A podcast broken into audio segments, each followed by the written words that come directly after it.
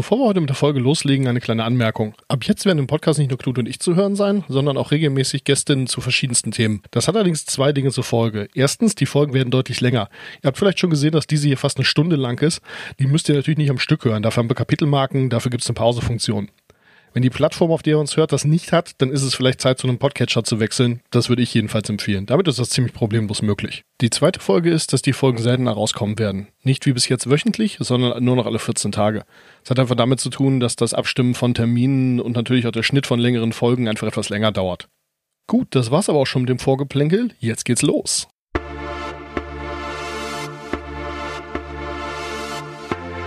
Volllaser. Heute das Laserschweißen.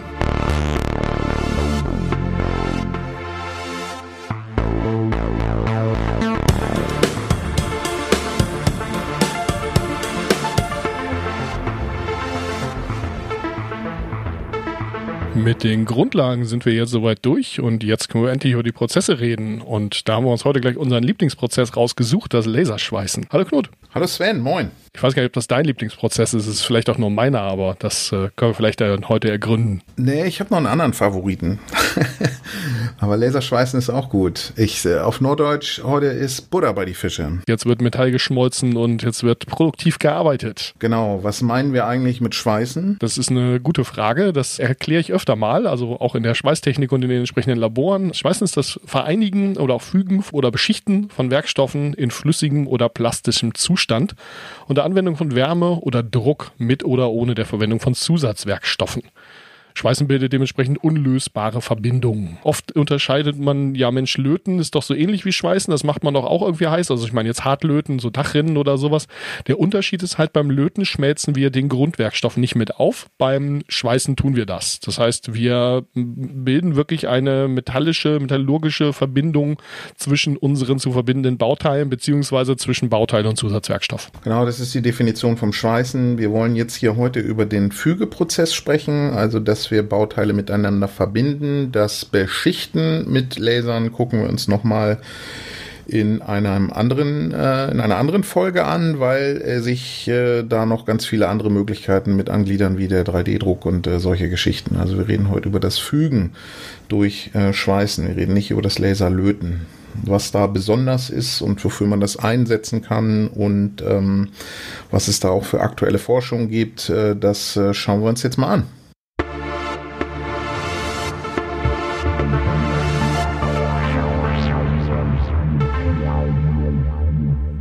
Wenn man das so ganz grob auf schnöden Mammon runterbricht, dann kostet eine Lichtbogenschweißquelle ungefähr ein Zehntel von dem, was so eine Laserschweißquelle kostet oder Laserquelle kostet, mit der man schweißen kann. Das kommt ungefähr hin, oder? Ja, ich glaube ja. Warum benutzt man Laser zum Schweißen, wenn das ja alleine von der Gerätetechnik so viel teurer ist? Ja, also erstmal werden die Laser immer billiger. Ich glaube nicht, dass sich das irgendwann angleichen wird, aber erstmal werden die Laser mit der Zeit immer günstiger. Das äh, ermöglicht natürlich auch neue Einsatzgebiete. Beim Laser haben wir auch den Nachteil, dass wir natürlich ein sicherheitstechnisches Problem haben, was die, was das Laserlicht angeht. Das ist, ist auch nochmal auf der Downside. Aber was ist jetzt der Grund dafür, um deine Frage zu beantworten, warum man es eben dennoch einsetzt? Man hat halt ganz viele Vorteile. Beim Laser kann man die Energie einfach gezielter an den Ort des Geschehens bringen. Also wir haben eine geometrisch definiertere Energiedeposition, so dass wir auch den umgebenden Werkstoff nicht so sehr beeinflussen. Also wenn man sich das in Stiften überlegt, ist der Laser eher der Feinliner und äh, die anderen Schweißprozesse sind dicke Pinsel. Natürlich entwickeln sich auch die Lichtbogen-Schweißprozesse weiter und es gibt auch Gründe, einen breiten Laserstrahl einzusetzen, aber in der Schweißtechnik arbeitet man in der Regel mit sehr feinen Laserstrahlen, die auch eine hohe Strahlqualität haben, denn äh, beim Laserschweißen gibt es im Prinzip zwei Prozessregime, in denen man den Prozess fahren kann. Und das eine ist der Wärmeleitungsschweißprozess, da hat man so ein Schmelzbad, das ist irgendwie doppelt so breit wie tief im Querschnitt. Und man erzeugt mit dem Laserstrahl ein, ein, eine Wärme, die irgendwo zwischen der Schmelz- und Verdampfungstemperatur liegt. Das heißt, man, wir machen unsere Bauteile flüssig, aber wir bringen sie nicht in die gasförmige Phase. Aber den Laser kann man so stark fokussieren, wie man es auch mit einem Elektronenstrahl machen kann, also beim Elektronenstrahl schweißen. Es geht auch teilweise beim, beim Plasmaschweißen, beim Plasmastichlauchschweißen. Aber beim Laser geht es halt wirklich sehr gut und kontrolliert, dass man eben den Strahl äh, so klein fokussiert, dass man das Material sogar verdampft. Und dann passiert äh, was ganz äh, Spannendes, nämlich durch das Verdampfen entsteht eine sogenannte Dampfkapillare. Also es sieht so ein bisschen im Querschnitt aus wie so ein, wie so ein Tornado. Also Keyhole heißt es im Englischen, aber im Deutschen sagt man Dampfkapillare und man äh, schweißt auf einmal sehr tief ein. Deswegen nennt man es auch Tiefschweißprozess. Und das bedeutet Tiefe zu Breite Verhältnis nicht mehr 1 zu 2, sondern eher sowas wie 5 zu 1 oder 6 zu 1 oder 7 zu 1. Okay, hier nochmal ein kleiner Nachtrag aus der Post-Production. Die Frage, ob man einen Wärmeleitungsschweißprozess oder einen Tiefschweißprozess hat, hängt zum einen von der Laserleistung ab und zum anderen von dem Strahlquerschnitt auf der Oberfläche. Es ist also eine Frage, auf welche Querschnittsfläche fokussiere ich den Strahl. Die Intensität, Schrägstrich Leistungsdichte, wird gemessen in Watt pro Quadratzentimeter und die Grenze ist bei circa 2 mal 10 hoch 6 Watt pro Quadratzentimeter, ab der man dann das Material verdampft, insbesondere bei Stahl, und dann ein Tiefschweißprozess fährt. Also ein Keyhole erzeugt eine Dampfkapillare mit all diesen Effekten wie beschrieben. Der Wärmeleitungsschweißprozess findet dann bei Intensitäten bei circa 10 hoch 5 Watt pro Quadratzentimeter statt. Man kann es also zum einen steuern über die Laserleistung, die hat in der Regel eine obere Grenze und ähm, dann zum anderen über den Strahlquerschnitt auf der Oberfläche, also der Größe des Fokusspots. Natürlich spielen nachgelagert auch Größen wie Material, Oberflächenbeschaffenheit, Verfahrgeschwindigkeit und sowas eine Rolle, aber es reicht erstmal in erster Näherung, das über die Leistungsdichte zu betrachten. Nun zurück. Das heißt, wir schießen also wirklich tief ins Material rein, verdampfen den oberen Teil und im unteren Teil machen wir es flüssig und dann können wir zum Beispiel zwei Bleche einfach übereinander legen und durchnageln. Nee, dampfförmig ist das bis unten hin. Und der Gag ist eben, dass sich in dieser Dampfkapillare der Strahl natürlich rechts und links an den Wänden reflektiert und durch diese Reflexion totläuft und man eine sehr hohe Absorption bekommt. Also damit sind wir auch in der Lage, auf einmal Materialien zu schweißen, die sehr reflektiv sind. Also wir haben eine, eine Absorption der Laserstrahlung von, nagel mich da jetzt nicht fest, aber irgendwie 90 Prozent oder so. Ja, wenn man erstmal im Material drin ist, dann wird es halt schwierig, wieder rauszukommen, ja. Richtig. Und das ist der Tiefschweißprozess. Und damit ermöglicht man halt einmal äh, sehr lokal zu arbeiten, also dadurch sehr präzise und äh, sehr geringe Beeinflussung des umgebenden Materials.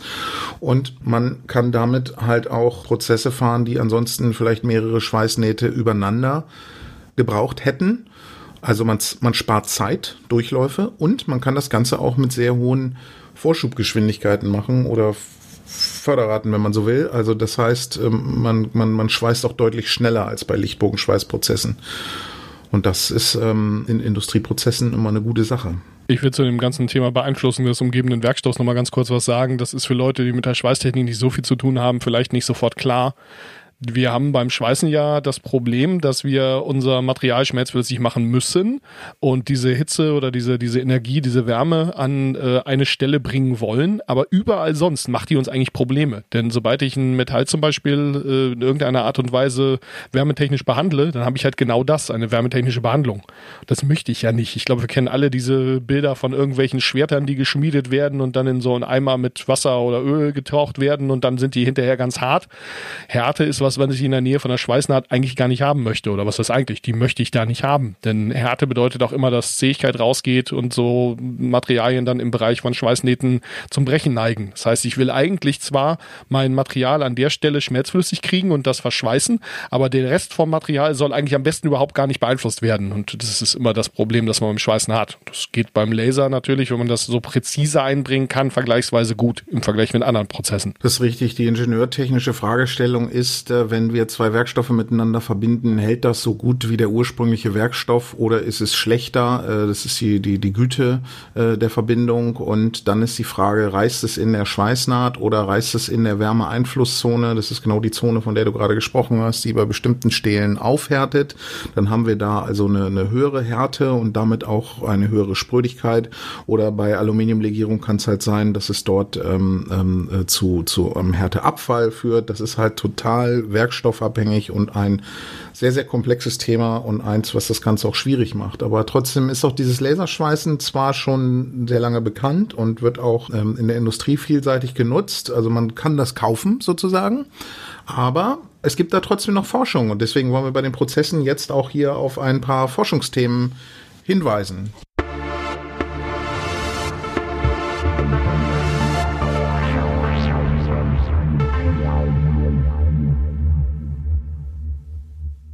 Die Links zu den Papers findet ihr in den Show Notes. Äh, die sind alle Open Access, das heißt, ihr müsst also nichts bezahlen oder so. Die könnt ihr euch so runterladen. Ähm, ja, das heißt, es ist vielleicht, wenn ihr die Möglichkeit habt oder richtig tief einsteigen wollt, gar nicht so verkehrt, sich die nebenher aufzumachen. Muss aber nicht. Wir erklären, glaube ich, alles. Ja, alles können wir nicht erklären, aber wir nein, nein, mal so einen kleinen das, Einblick zu geben. Das, worüber wir reden genau. wollen, das erklären wir umfänglich. Das erste Paper, das wir uns angucken, ist von einer Arbeitsgruppe aus Großbritannien und behandelt das Schweißen, also das Laserschweißen von hochfesten festen Aluminiumprofilen in der, aus der Automobilindustrie. Und da geht es um Chancen und Herausforderungen. Und was sie gemacht haben, ist, dass sie sich eine bestimmte Schweißverbindung angeguckt haben, also von praktischer Relevanz mit einer äh, praktischen Legierung und haben einfach mal geschaut, mit welcher Einflussnahme können sie das Rissverhalten, nämlich die Rissbildung ist oft ein Problem in der Schweißtechnik und die Festigkeit der Schweißnaht beeinflussen und haben zum Beispiel Dinge getan, wie den Laserstrahl gependelt. Also wir können ja mit dem Laserstrahl über die Oberfläche fahren, aber wir können ja den Laserstrahl auch mit einem Spiegel oder mit einem Roboter Roboter pendeln lassen. Mit einem Spiegel ist besser, weil man da hohe, höhere Frequenzen erreicht. Und das macht man in der Tat relativ häufig heutzutage, dass man dieses Keyhole nimmt und auch noch hin und her bewegt, um damit nämlich das Temperaturprofil zu beeinflussen und durch diese ähm, Beeinflussung des Temperaturprofils halt äh, lokal die Abkühlbedingungen zu steuern. Das klingt sehr kompliziert, ist praktisch gesehen gar nicht so schwer zu machen, aber theoretisch zu beschreiben ist es äh, ist schon relativ aufwendig, ähm, äh, sowas zum Beispiel zu simulieren. Da reden wir auch nochmal drüber, aber in einer anderen Folge. Aber hier geht es einfach nur darum, dass sie das mal untersucht haben, was passiert eigentlich, wenn ich mit dem Strahlpendel bei dieser Verbindung oder wenn ich den Zusatzwerkstoff verändere oder sowas. Und dann haben sie das Ganze bewertet. Ja, da gibt es eine sehr schöne Tabelle, die mir als äh, ja jetzt eher praktisch veranlagte Menschen und mit den praktischen Dingen befassten Menschen sehr entgegenkommt. Da haben sie am Anfang einmal gesagt, Techno Technological Capability, also was man da entsprechend ändern kann und dann Advantages und Disadvantages und haben dann immer aufgeführt, dass man zum Beispiel mit dem oszillierten Strahl eine bessere ähm, Spaltüberbrückung hinkriegt, aber dafür die Mikrorisse weniger gut, gut im Griff hat. Und was man dann mit dem Fülldraht machen kann, was man mit verschiedenen Strahlformen machen kann, was man mit verschiedenen Schutzgasen machen kann.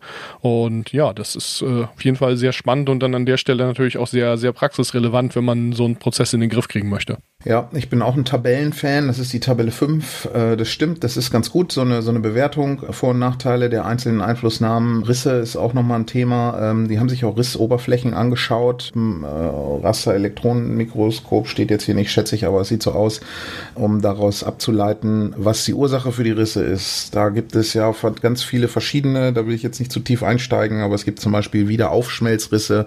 In so einem Fall ist es zum Beispiel ungünstig, den Strahl zu pendeln, weil man halt unterschiedliche Oberflächenpunkte einfach immer wieder flüssig machen würde. Und, und das ist eben, das ist eben genau der Punkt. Eigentlich, eigentlich ist das, ist das der Kern des Problems dieser Technologie. Man hat extrem viele Parameter und Einstellmöglichkeiten und es gibt eben nicht diesen physikalischen 1 zu 1 Zusammenhang, dass man sagt, ich drehe an der Schraube und dann ist das und das besser.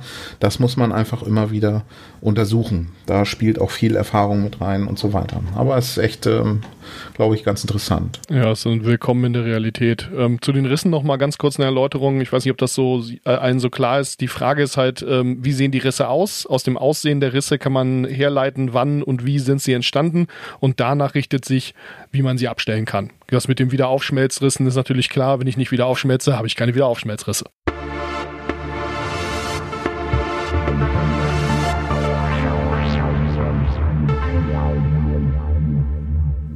Ja, ich komme ursprünglich aus der Prozessüberwachung und da ist es beim Laser natürlich ziemlich logisch, dass man sich anguckt, was denn für Licht im Prozess entsteht. Wenn ich da Licht reinschicke oder äh, ja, elektromagnetische Strahlung reinschicke, dann kann man sich ja auch gut angucken, was da für elektromagnetische Strahlung wieder rauskommt. Und das haben die in dem zweiten Paper gemacht, das wir vorstellen wollen. Da geht es um das ähm, Monitoring von Kupfer-Aluminium-Schweißungen bei, ja, ich würde sagen, Folien. Die sind also relativ dünn. Und äh, ja, ähm, wir lesen die Titel jetzt nicht immer ganz vor, denn die sind halt lang und englisch und äh, erstens machen wir uns dann wahrscheinlich lächerlich, indem wir uns die Zunge brechen. Zum anderen hilft das niemandem was. Das ist das zweite Paper in den Show Notes.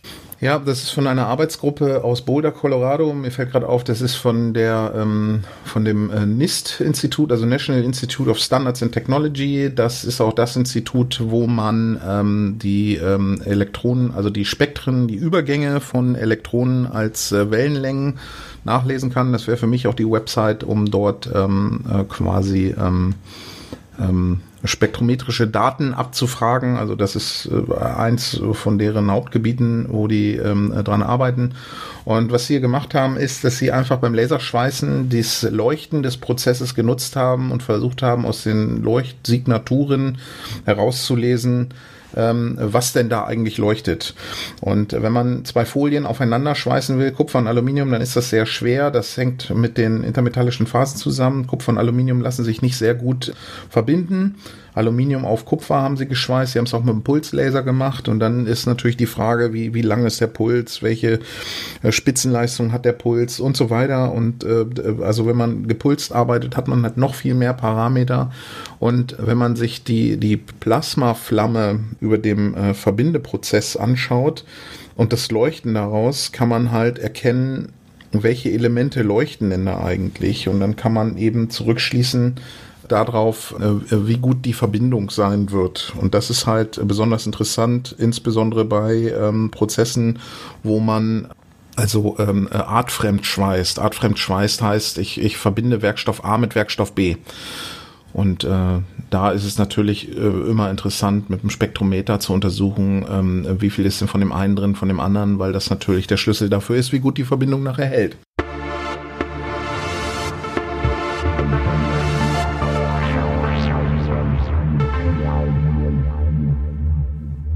Das dritte, was wir uns angeguckt haben, ist eine Veröffentlichung, also die wir hier nochmal äh, darstellen, aus Stuttgart. Und bei der Veröffentlichung geht es darum, äh, dass man mit sehr hohen Geschwindigkeiten schweißt und das äh, bis zu 50 Meter pro Minute. Das ist, das ist irre schnell. Ja, mal zum Vergleich, beim normalen Lichtbogenschweißen, also so das typische, was man so kennt, Metallschutzgas oder sowas, da hat man auch 50, aber eher Zentimeter pro Minute. Genau. Und da muss man wissen, dass sie halt geguckt haben, was ist der Vorteil mit hohen Geschwindigkeiten in Bezug auf die Effizienz von dem Strahl. Und da gibt es nämlich eine natürliche Grenze auch, die ist ganz äh, wichtig immer. Also wir haben halt äh, quasi eine unbegrenzte Leistung zur Verfügung.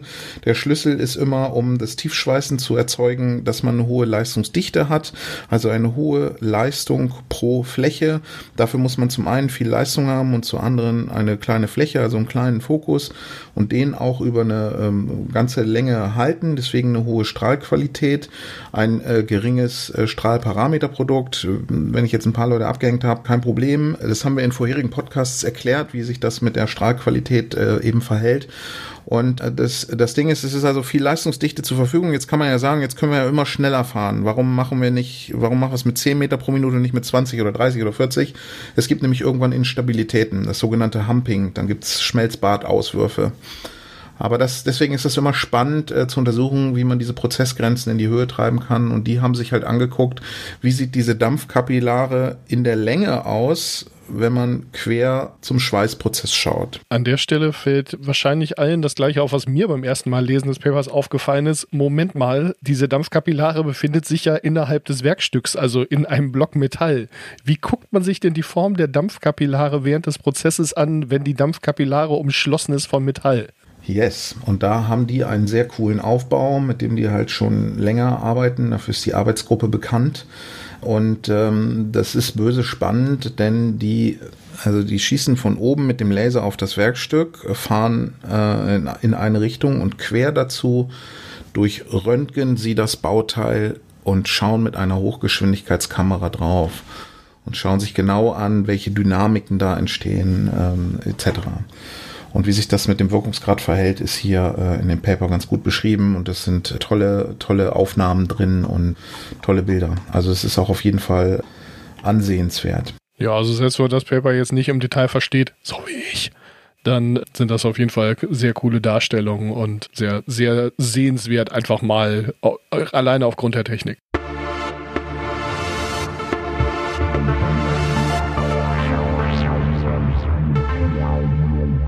Genau, was macht man in der, in der Industrie? Warum wendet man das überhaupt an? Das Lasertiefschweißen ist überall. Also es ist in der Automobilindustrie, in der, in der Luftfahrtindustrie äh, verbreitet, Schienenbau, äh, Schiffbau, Automotive sozusagen, überall, wo sich was bewegt und ist deswegen ein weit verbreitetes Verfahren und eins der, der wesentlichen Hauptverfahren neben dem Schneiden, was auch das ganze, die ganzen Laserprozesse so populär gemacht hat. Und ein, ein, ein häufiger Grund dafür, warum sich Leute große Laser kaufen. Und was man, was halt, was halt eben auch spannend ist beim Tiefschweißen, ist natürlich, wie schon erwähnt, man braucht die hohe Strahlqualität, damit man den geringen Strahlquerschnitt über einen langen Bereich aufrechterhalten kann, wenn man dicke Bleche schweißen will. Also äh, im, im Schiffbau, also, also jetzt große Schiffe oder Kraftwerksbau oder, oder so.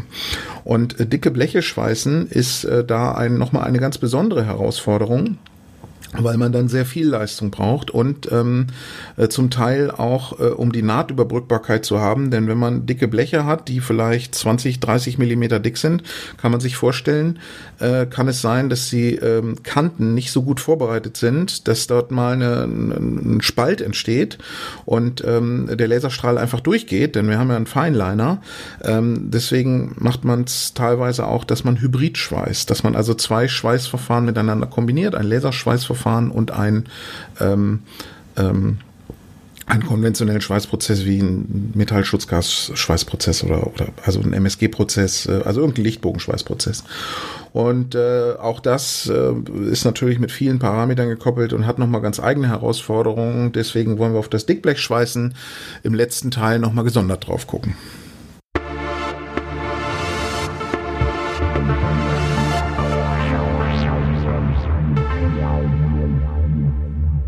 Um jetzt nochmal gesondert auf das Dickblechschweißen zu gucken, haben wir uns Verstärkung geholt. Wie du siehst, Sven, wir sind ja gar nicht mehr allein. Ja, da ist eine zusätzliche Spur aufgetaucht. Genau, und diese Spur gehört Dr. Stefan Grünwald. Hallo Stefan. Hallo zusammen. Stell dich doch mal kurz vor. Ich heiße Stefan Grünwald. Ich habe mich im Rahmen von meiner Tätigkeit als wissenschaftlicher Mitarbeiter und äh, innerhalb von meiner Promotionsarbeit mit dem Thema Dickblechschweißen intensiv beschäftigt und Knut und Sven haben mich eingeladen, ein bisschen heute über das Thema zu sprechen. Danke für die Einladung. Ja, super. Äh, schön, dass du da bist. Äh, das ist doch klasse. Dickblechschweißen. Ähm, ja, wir haben ja schon im ersten Teil darüber gesprochen, dass man beim Dickblechschweißen ähm, eigentlich zusehen muss, dass das Keyhole möglichst in eins durchgeht. Was sind denn da so die Herausforderungen? Kann man einfach mehr Leistung nehmen oder wie, wie, wie geht denn das so? Was hast denn du so, was hast denn du so rausgefunden? Herausforderungen beim Dickblechschweißen sind mit der Laserleistung einmal klarzukommen. Die extreme Laserleistung, die ich zur Verfügung hatte, das waren, das ging bis zu 30 Kilowatt ähm, Laserleistung die mir zum Schweißen zur Verfügung stand. Ähm, die musste natürlich einmal ins Material rein, mit der muss ich das Keyhole erzeugen und die spezielle Herausforderung ist natürlich beim Schweißen mit der industriellen Anwendung, dass man nicht nur eine ähm, Teilschweißung macht, sondern dass man einmal komplett durchschweißt und dort auch unten an der Naht eine saubere Wurzel erzeugt. Und da ist es sehr wichtig, dass man den Schweißprozess, insbesondere das Keyhole, gut unter Kontrolle hat. Die Herausforderung, wenn man dicke Bleche schweißt, ist einmal, dass man mit dem Laserstrahl die Naht, also dort, wo die beiden Bleche quasi gestoßen werden, dass man das ähm, sauber trifft, dass der Laserstrahl nicht vorbeischweißt, weil die Spaltüberbrückbarkeit von dem Laserstrahl alleine ist sehr begrenzt. Ist dort irgendwo ein Spalt, fehlt ein bisschen Material, hat der Laserstrahl dadurch, dass es ja keinen Zusatzwerkstoff gibt, den ich dem Laserstrahl hinzugebe, hat der Laserstrahl seine Probleme, diesen Spalt zu überbrücken. Von daher ist es wichtig, dass ähm, die Bleche eine saubere Kante haben, die sauber gestoßen werden kann und dass der Spalt zwischen den beiden Blechen so gering wie möglich ist. Das heißt, dass wir natürlich einen sehr kleinen Laserstrahl auch brauchen, um eine kleine Querschnittsfläche zu haben, damit die Leistungsdichte auch hoch ist. Mit einer geringen Divergenz in Kombination einer hohen Strahlqualität, damit man die Leistungsdichte auch über die ganze Blechdicke nahezu aufrechterhalten kann. Also wenn dann, wenn dann die Kante nicht gut genug vorbereitet ist, schießt man einfach durch. Richtig. Das meinst du mit Spaltüberbrückbarkeit, um die Vokabel hier nochmal. Ganz genau. Ist, die, ist der Spalt zu groß, ein Zehntel Millimeter, zwei Zehntel Millimeter, beim äh, halben Millimeter zum Beispiel ist der Spalt schon so groß, dass genau das passiert, was du gesagt hast. Man schießt mit dem Laserstrahl einfach nur durch. Man würde die Kanten ein bisschen anschmelzen, aber mehr würde nicht passieren. Von daher ist äh, im Idealfall eine gefräste Kante erforderlich. Ähm, die Bleche werden gestoßen, gespannt und dann ähm, wird mit dem Laserstrahl einmal geschweißt. Habe ich nicht die erforderliche Energiedichte, das heißt, kann ich meinen Laserstrahl nicht ähm, ähm, stark genug fokussieren und habe ich nicht die Energie dahinter, ähm, werde ich es auch nicht schaffen, ähm, eine bestimmte Blechdicke ähm, durchzuschweißen. Abhängig ist die Einschweißtiefe, die ich erzielen kann, natürlich immer auch von der Geschwindigkeit von der Prozessgeschwindigkeit oder von der Schweißgeschwindigkeit. Ähm, je schneller ich meinen Laserstrahl über das Werkstück bewege, desto geringer ist natürlich auch die Einschweißtiefe, weil die Energie, die ich in den Werkstoff, in das Werkstück einbringen kann, die fehlt mir dann natürlich. Da spricht man im Fachbegriff ähm, von der Streckenenergie. Ähm, ich habe eine bestimmte Energie zur Verfügung, die ich pro Zeiteinheit in das Blech einbringen kann. Und je schneller ich schweiße, desto weniger Energie steht mir dann zur Verfügung. Und ähm, desto geringer ist dann letzten Endes auch die Einschweißtiefe. Von daher muss ich mit der mir zur Verfügung stehenden Laserleistung einmal die richtige Schweißgeschwindigkeit treffen. Das ist mit ähm, der Hauptparameter. Ich muss natürlich meinen Laserstrahl so formen können, dass ich, was äh, du gerade schon sagtest, Knut, ähm, die entsprechende Energiedichte erziele und dann auf ähm, die entsprechende Blechdicke auch komme. Jetzt ist das natürlich speziell bei dicken Blechen ziemlich gemein, die Kante sauber vorzubereiten. Ne? Ich da, äh, wie du schon sagtest, am besten gefräste Bleche. Ja, jetzt habe ich richtig große, dicke Bleche, die möglichst auch noch richtig schön lang sind, die dann auch noch so sauber zu fräsen, dass die ordentlich zusammenpassen. Das ist nochmal eine ganz andere Herausforderung. Und jetzt wäre ja der andere Weg, dass man sagt, naja gut, dann führe ich den Laser halt so, dass der immer sauber trifft.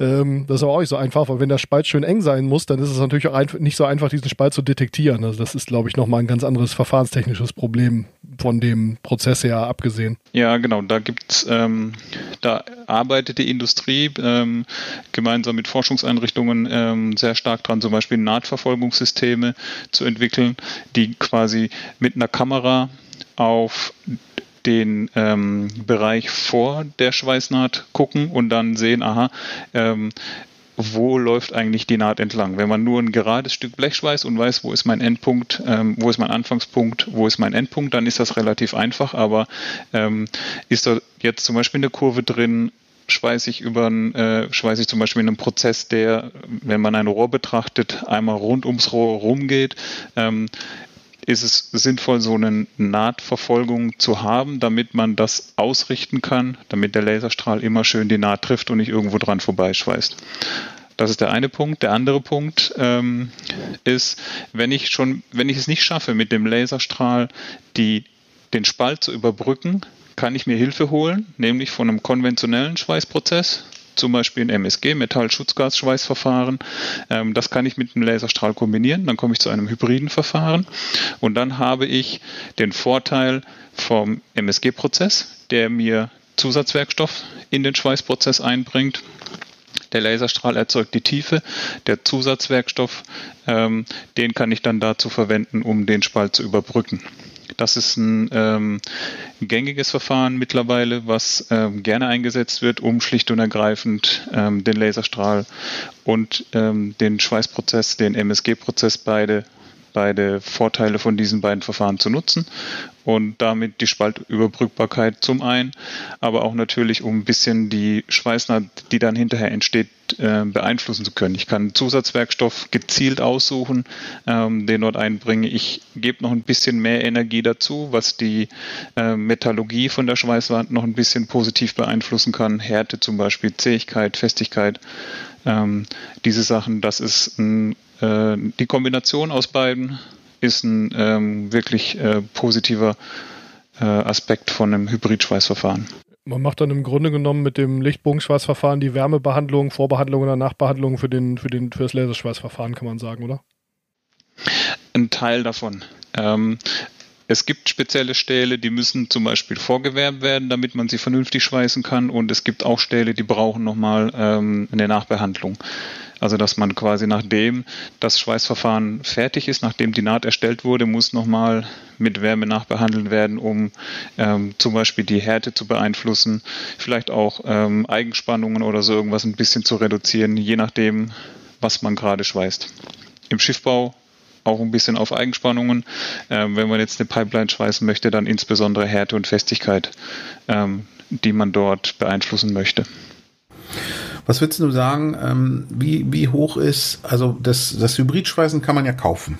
Also es gibt ja Firmen, die bieten dafür komplette Lösungen an, wenn man jetzt sagt, äh, wir nehmen eine Menge Geld in die Hand und sagen, wir haben hier eine schweißtechnische Aufgabe und wir wollen das jetzt hybrid schweißen, weil die, die, die Bauteile das eben erfordern und die Vorbereitung und Nachbereitung und so weiter. Ähm, wie viel, ich, es sind ja so viele Parameter beim Schweißen einfach. Äh, wo, wo, wo ist der Fokus? Äh, Strahlqualität, dann Leistung, dann Geschwindigkeit, dann überhaupt die Bewegung. Vielleicht lässt man einen Strahl auch pendeln oder sowas. Da gibt's ja auch zunehmend immer mehr Möglichkeiten. Ähm, jetzt kommt auch noch ein zweiter Schweißprozess dazu. Der hat ja auch nochmal Strom, Spannung und Impuls und, und Drahtfördergerate und, und so weiter und so fort. Stickout und Schutzgas und Menge an Schutzgas. Und also es wird ja immer schlimmer. Und wenn man die beiden dann auch noch kombiniert, dann hat man ja auch noch kombinatorische Parameter. Also wie weit steht dieser Lichtbogen zum Laser? Da gibt es Synergieeffekte, die können sich beeinflussen. Das Ganze hört ja nie auf, ja. Also wie viel schwerer, ich weiß, ich kann jetzt keine Zahlen nennen oder so, aber wie viel schwerer ist es denn, so einen Hybridschweißprozess zu beherrschen im Vergleich zu, ich nehme nur einen Laser? Du hast schon jede Menge Parameter aufgezählt ähm, und in der Tat, man muss wirklich alle Parameter berücksichtigen. Ähm, man muss sich einen Versuchsaufbau vorstellen, wo man diese einzelnen Parametersätze, die es gibt, ähm, einzeln durchfährt und guckt, wie wirkt sich der eine Parameter auf den gesamten Prozess auf. Einen großen Einfluss hat zum Beispiel ist ob der Lichtbogen vorlaufend ist, also zuerst der Lichtbogen kommt und danach der Laserstrahl geschweißt wird.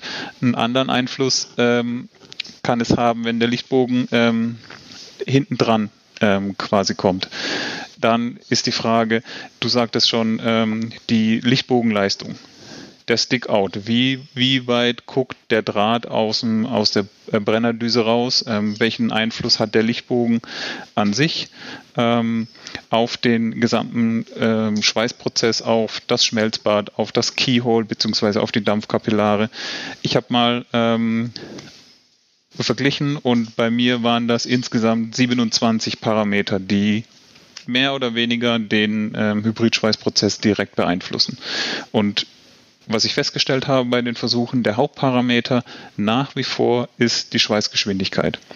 Natürlich muss der Prozess an sich selbst, ähm, der muss gut eingestellt werden, aber das muss man wirklich für jede Schweißaufgabe, für jeden ähm, für jedes Material, was ich schweiße, für jede Laserstrahlquelle und für jede Schweißstromquelle, die ich benutze, muss ich das einmal einstellen.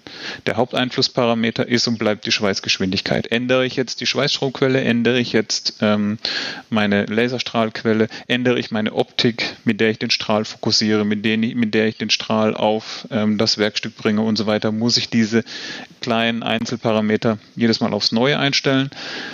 Habe ich die gefunden, und der Prozess läuft soweit, ist und bleibt es bei der Schweißgeschwindigkeit. Das ist der maßgebliche Einflussfaktor, mit der ich insbesondere die Tiefe, wie tief kann ich in das Blech reinschweißen, bestimme. Wie ist das jetzt wenn man jetzt nur mit dem Laser schweißt und äh, Richtung 30 kW geht. Also kann man das beliebig hochskalieren. Ich habe mal irgendwie äh, so, also meine, meine naive Vorstellung ist, wir können ungefähr einen Millimeter schweißen mit einem Kilowatt bei einem Meter pro Minute. Also können wir drei Zentimeter dicke Bleche mit 30 Kilowatt schweißen, können wir auch mit 50 Kilowatt äh, fünf Zentimeter dicke Bleche schweißen.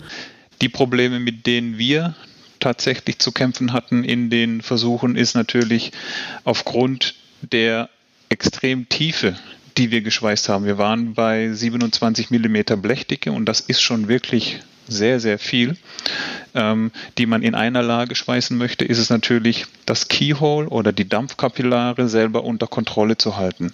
Ich muss insbesondere, ähm, wenn ich in einer ähm, horizontalen, wenn ich horizontal schweiße, muss ich das Keyhole so kontrollieren können, dass mir die Schmelze, die dort drin entsteht, nicht nach unten durchrutscht und dann an der Wurzel quasi ähm, Wurzeldurchhang bildet, würde der Fachbegriff heißen. Wenn man sich die Schweißnaht von unten angucken würde, dann wären das so runde Knubbel. Das ist quasi die flüssige Schmelze, die nach unten durchfließt an der Wurzel erstarrt und dann so ein Knubbel bildet. Das will man natürlich nicht haben. Man möchte eine saubere Wurzel haben ähm, und die Schmelze, die mir dann nach unten durchrutscht, fehlt mir natürlich auch in der Naht selber, um die Verbindung vernünftig herstellen zu können.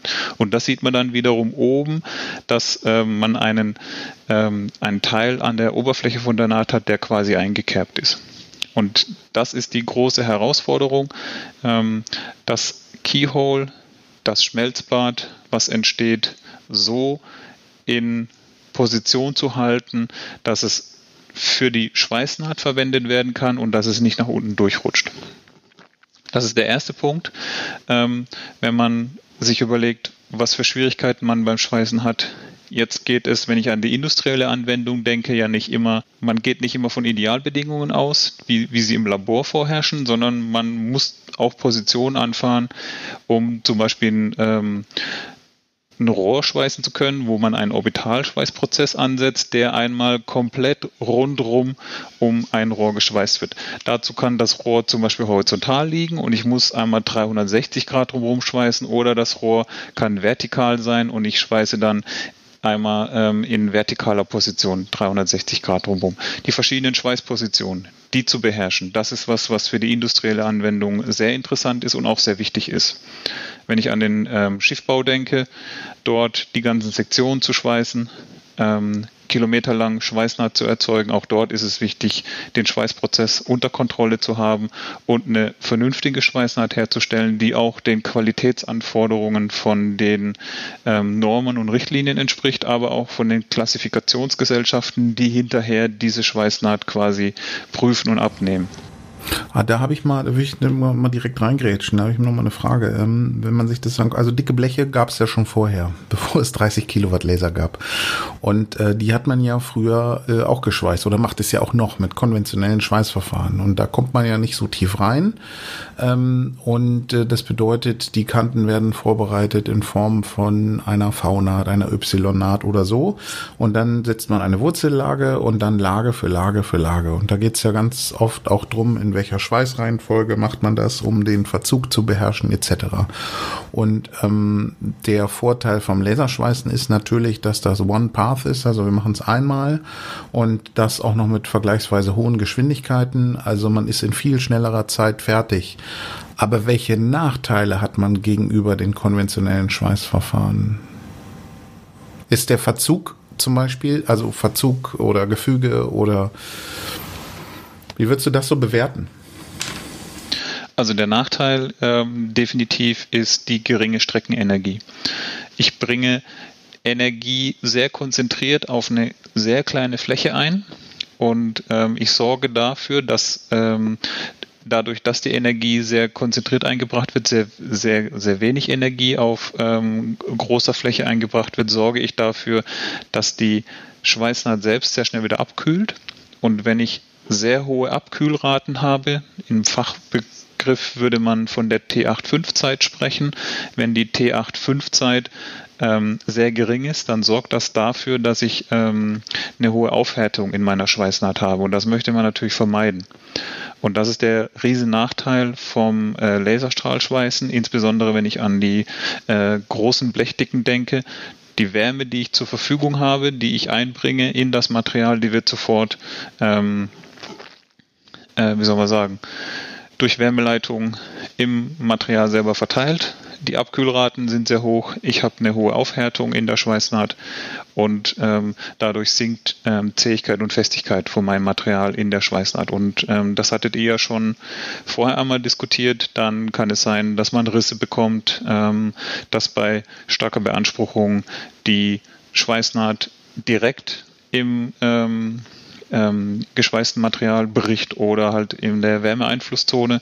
Und das ist das, was man unbedingt vermeiden möchte. Und deshalb ist es dann wichtig, sich zu überlegen, muss ich vorwärmen, bevor ich anfange zu schweißen oder muss ich natürlich auch nachwärmen nochmal, um das Gefüge, um die Metallurgie positiv dann beeinflussen zu können.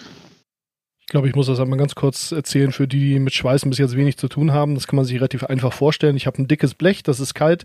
Ich bringe ziemlich viel Hitze an einen sehr kleinen Punkt und dann geht diese Hitze natürlich einfach in den Rest vom Blech, weil die, die saugt die da quasi raus, jetzt mal im übertragenen Sinne gesprochen.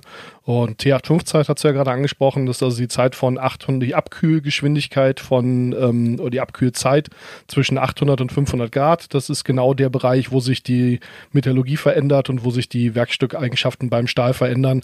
Und ja, das ist wieder der Klassiker mit dem Schwert, was in irgendeine Abkühlflüssigkeit gehalten wird und dann hart wird. Und dann habe ich eine ganz tolle harte Klinge. Das möchte ich in meiner Schweißnaht halt nicht.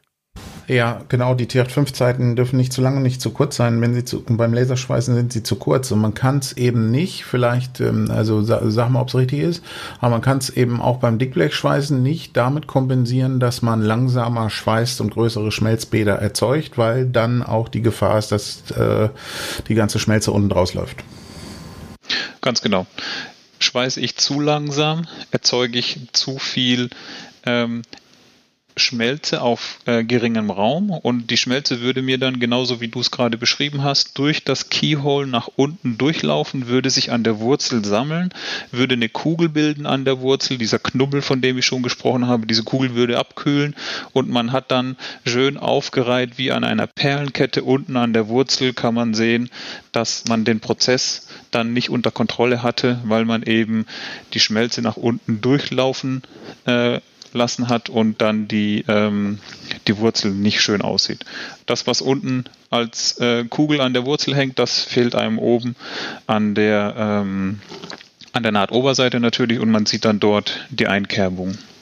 Ich habe jetzt das schöne Bild im Kopf, wie irgendjemand mit so einem typischen äh, Brenner vor dem Laser langläuft und äh, schön das Blech warm macht zum Vorwärmen. so wird es wahrscheinlich eher nicht sein. Es kommt auf die industrielle Anwendung an. Ähm, ich denke da jetzt gerade an den Rohrleitungsbau, wo die Rohre in der Landschaft ähm, verlegt werden und ähm, bevor man dort tatsächlich die Rohre verschweißt, werden die mit, ähm, mit Induktion vorgewärmt, auf die richtige Temperatur gebracht und dann ähm, fängt der Schweißprozess an. Das heißt, es werden so Kabelschlingen an, den, an der Nahtstelle um das Rohr rumgelegt. Es wird Energie draufgegeben, das Rohr wird auf die richtige Temperatur erwärmt und dann fängt der Schweißprozess erst an. Einfach um sicherzustellen, dass die Abkühlzeiten ähm, in dem richtigen Bereich sind und man natürlich die entsprechenden Werkstoffeigenschaften dann erreicht.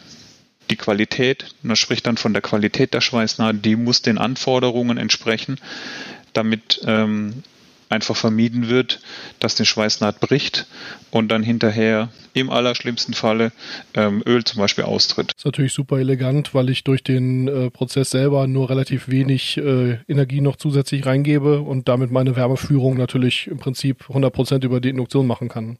Ganz genau. Ich war mal an so Projekten beteiligt, wo man dann ganz gerne das alles an Roboter hängen wollte. Vorne ein Induktor, der erstmal warm macht, dann irgendwie ein MSG-Prozess, dann dahinter der Laser und dann hinten nochmal ein Induktor und äh, ja, ich weiß nicht, wie man das, wie man das dann alles wirklich bewegen wollte, aber das waren so die Visionen. Keine Ahnung, ob das wirklich jemand macht, aber schöne Idee ist es. Keiner hat gesagt, dass es einfach ist. Ja, das stimmt. Aber Stefan, weißt du, ob die, äh, ob das Schweißen von Pipelines mittlerweile mit Lasern gemacht wird, also im Feld? Ich habe meine starken Zweifel, weil einfach die ähm, wie soll man sagen, die Werkstoffeigenschaften vom, ähm, die, die sind dort extrem wichtig. Ich kann keine, ähm, ich kann keine Pipeline auf dem Meeresboden verlegen, ähm, ohne mir hundertprozentig sicher zu sein, dass die Eigenschaften von meiner Schweißnaht auch ähm, absolut in Ordnung sind. Und der Laserstrahl beziehungsweise ähm, Laserstrahl oder Hybrid-Laserstrahlschweißen sind da einfach noch nicht so weit. Es gibt noch nicht so viele, ähm, wie soll man sagen, Vergleiche, die man hat.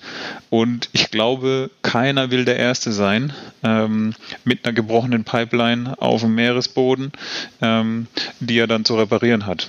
Aber man kann ja erstmal in der Wüste anfangen oder, oder an, einer, an einer Straße entlang oder so. Ja, natürlich.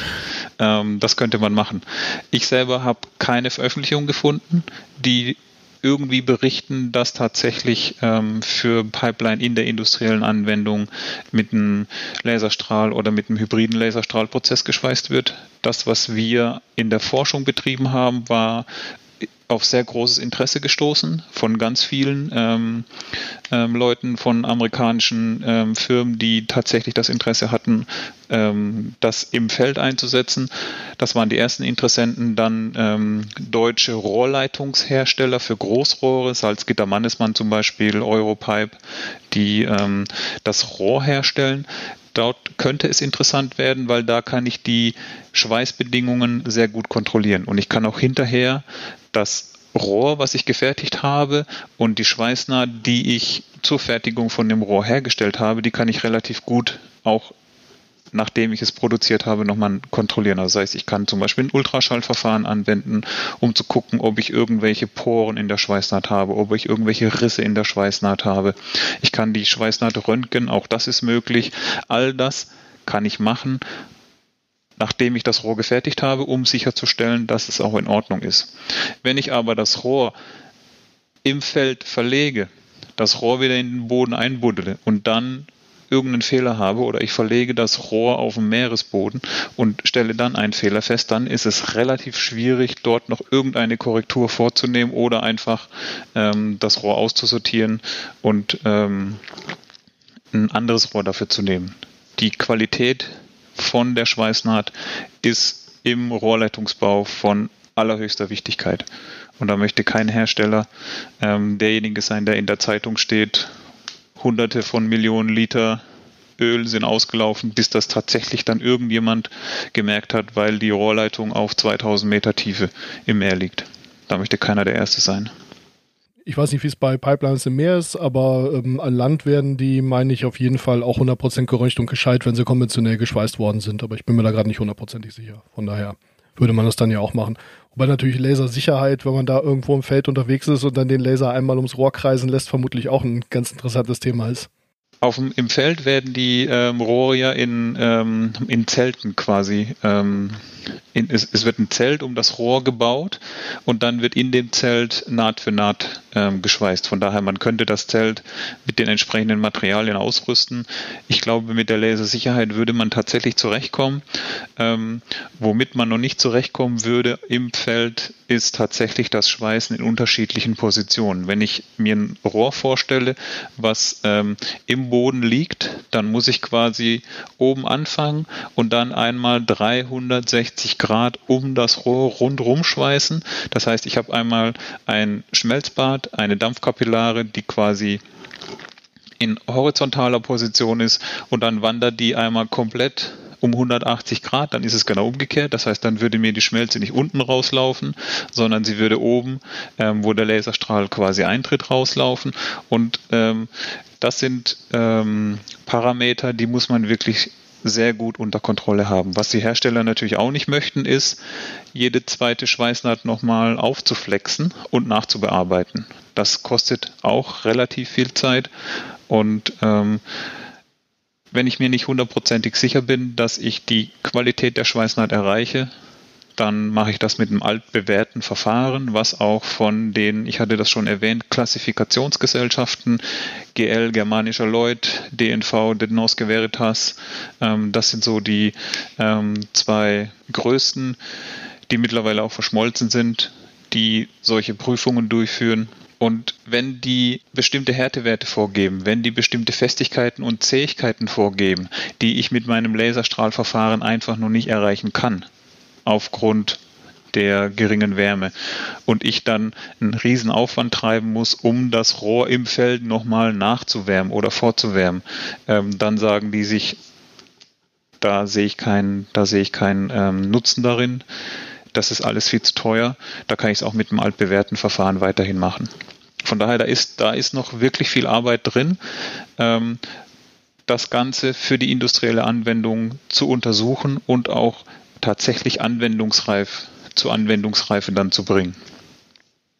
Ja, und das ganze Thema ist ja überhaupt auch mit dem konventionellen Lichtbogenverfahren äh, schwierig genug. Also auch da, die hat die Automatisierung sehr viel länger auf sich warten lassen als bei anderen Geschichten. Also so Orbitalschweißmaschinen oder sowas, die sind da noch gar nicht so lange äh, groß im Einsatz. Also da war die gute alte Handarbeit noch sehr viel länger aktiv als in ganz vielen anderen Feldern. Natürlich ist die Hürde groß, erstmal in eine neue Technologie einzusteigen. Das Laserstrahlschweißen ist ähm, äh, mit vielen Herausforderungen versehen. Insbesondere bei dicken Blechen brauchen wir die hohen Leistungen und in dem Keyholen der Dampfkapillare selbst äh, sind ja auch eine ganze Menge physikalische Effekte, die dort eine Rolle spielen. Mehrfachreflexionen von Laserstrahlung. Es gibt Streuung an den Dampfpartikeln, die dort äh, entstehen, an den Clustern, an dem Plasma, ähm, Streuung der Laserstrahlung ähm, ähm, etc. etc. Da gibt es Oberflächenspannung und Marangoni-Konvektion und Strömung. Das sind alles Sachen, die ähm, haben wir jetzt hier nicht phänomenologisch beschrieben, weil wir auch noch mal eine Folge machen zu der Simulation von thermischen Prozessen. Äh, das ist natürlich ein sehr komplexes Thema, aber da werden wir noch mal gesondert drauf eingehen. Da haben wir auch schon zwei Experten äh, für gewinnen können, die uns da unterstützen. Aber ähm, hier nochmal die Frage, ähm, wenn doch das Laserschweißen ähm, viele Herausforderungen äh, birgt, aber im Labor ganz gut funktioniert. Also was ist denn jetzt der Vorteil? Also was würde man denn den Klassifizierungsgesellschaften äh, und so sagen, warum das Laserschweißen jetzt eine gute Sache ist?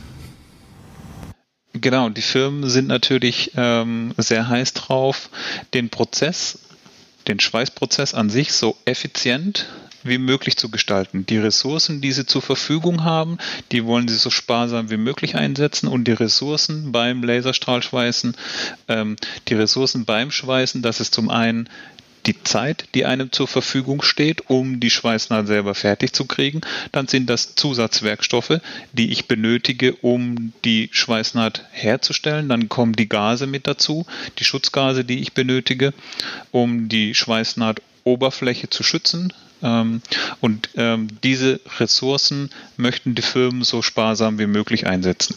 Mit dem Laserstrahl kann ich zum Beispiel eine einlagige Schweißnaht durchführen von einem sehr dicken Blech. Im Vergleich, ich schweiße ein 20 mm dickes Blech in einer Lage durch mit einem Laserstrahlverfahren gerne kombiniert mit einem äh, hybriden Verfahren. Würde ich das mit einem konventionellen Schweißprozess machen, nur mit einem MSG-Verfahren, zum Beispiel Metallschutzgasschweißen, dann würde ich anstatt einer Schweißnahtlage mehrere Schweißnahtlagen brauchen. Ich brauche eine komplexe Nahtvorbereitung. Ich muss natürlich mit meinem Brenner bis ganz nach unten zur Wurzellage einmal kommen. Das heißt, ich muss ein sehr breites V, also meine, mein, mein, meine Schweißnaht, der Stoß sieht aus wie ein sehr breites V, damit ich, damit ich mit meinem Brenner bis ganz nach unten komme und dann fülle ich Lage für Lage dieses V wieder auf. Und je dicker das Blech ist, desto mehr Lagen benötige ich natürlich auch. Es kann bis zu mehreren hundert Lagen sein, die ich für eine äh, bestimmte Blechdicke auffüllen äh, muss. Und das natürlich komplett immer einmal um das Rohr drumherum. Lage für Lage fülle ich diese, ähm, diese Schweißnaht auf. Das kann man natürlich mit dem Laserstrahl um einiges schneller machen. Wenn ich es tatsächlich schaffe, alle Parameter zu kontrollieren, in allen Lagen, in denen ich mich befinde, eine vernünftige Schweißnaht herzustellen, spare ich den Faktor Zeit. Dann spare ich natürlich auch den Faktor Zusatzwerkstoff, weil ich nur eine sehr schmale und tiefe Naht habe mit einem ähm, Aspektverhältnis, was sehr günstig ist dafür. Und ich spare auch an dem ähm, Schutzgas, was ich dafür ähm, benötige, weil ich natürlich nur eine Lage schweißen muss und das Schutzgas nur für einmal um das Rohr drumherum schweißen benötige und nicht für 50, 60, 70 Lagen jedes Mal ähm, eine neue, ähm, jedes Mal neues Schutzgas aufbringen muss. Also die Vorteile, die, die Ressourcen, die Zeit, die ich benötige, das ist das, was für das ähm, Laserstrahlschweißverfahren an sich spricht. Die Nachteile, wie gesagt, die ungünstige Beeinflussung und das ist das, was mit den Klassifikationsgesellschaften, mit der Normung und so weiter noch wirklich besprochen werden muss. Ja, Stefan, das sind wirklich eine ganze Menge Vorteile, die du da genannt hast. Äh, und ich bin auch totaler Fan vom Laserschweißen. Also du rennst bei mir offene Türen ein. Aber äh, ich glaube, Sven ist auch ein Fan vom Laserschweißen, sonst würde er hier nicht sitzen. Äh, ich habe keine Wahl, du hast mich gezwungen. Nein, ähm, äh, right to for the job, ganz ehrlich. Ich bin da ziemlich emotionslos. Also wenn der Laser besser funktioniert als der Lichtbogen, dann nehmen wir den Laser und wenn der Lichtbogen besser funktioniert, nehmen wir den Lichtbogen und wenn beides zusammen besser funktioniert, dann nehmen wir beides zusammen. Hauptsache, es hängt alles am Roboter. Das ist das, was mir wichtig ist. Ja, ich bin Team Laser. Aber der Kunde will das Loch und nicht den Bohrer. Aber apropos der Kunde, wer ist denn überhaupt der Kunde vom ganzen Dickblech-Schweißen? Vielleicht nochmal als abschließende Frage, wer macht das denn alles? Also wofür, wo braucht man denn überall das Fügen von dicken Blechen? Also ich bin auch definitiv im Team Laser. Laserstrahlschweißen ist ein super interessantes Verfahren an sich. Der Laserstrahl äh, als Tool super interessant.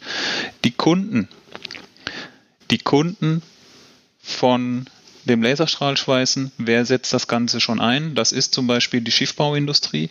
In der Schiffbauindustrie kann man die Parameter, kann man auch ähm, die, die Position des Lasers relativ gut festlegen. Man kann die Kilometerschweißnaht, die man machen muss, um die einzelnen Sektionen zu schweißen. Alles das kann man gut berechnen, Wärmeeintrag und so weiter. Das funktioniert ähm, wirklich gut.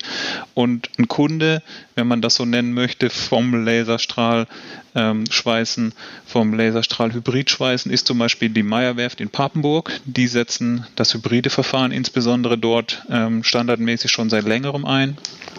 Dann gibt es in Turku eine Werft, die auch Laserstrahlschweißen einsetzt. Ähm, in Asien gibt es definitiv jede Menge von äh, jede Menge Firmen, die das Laserstrahlschweißverfahren einsetzen. Allerdings ist dort die Informationsweitergabe relativ schwierig. Das heißt, ich weiß nicht ganz genau, wer dort alles tatsächlich mit dem Laserstrahl schweißt.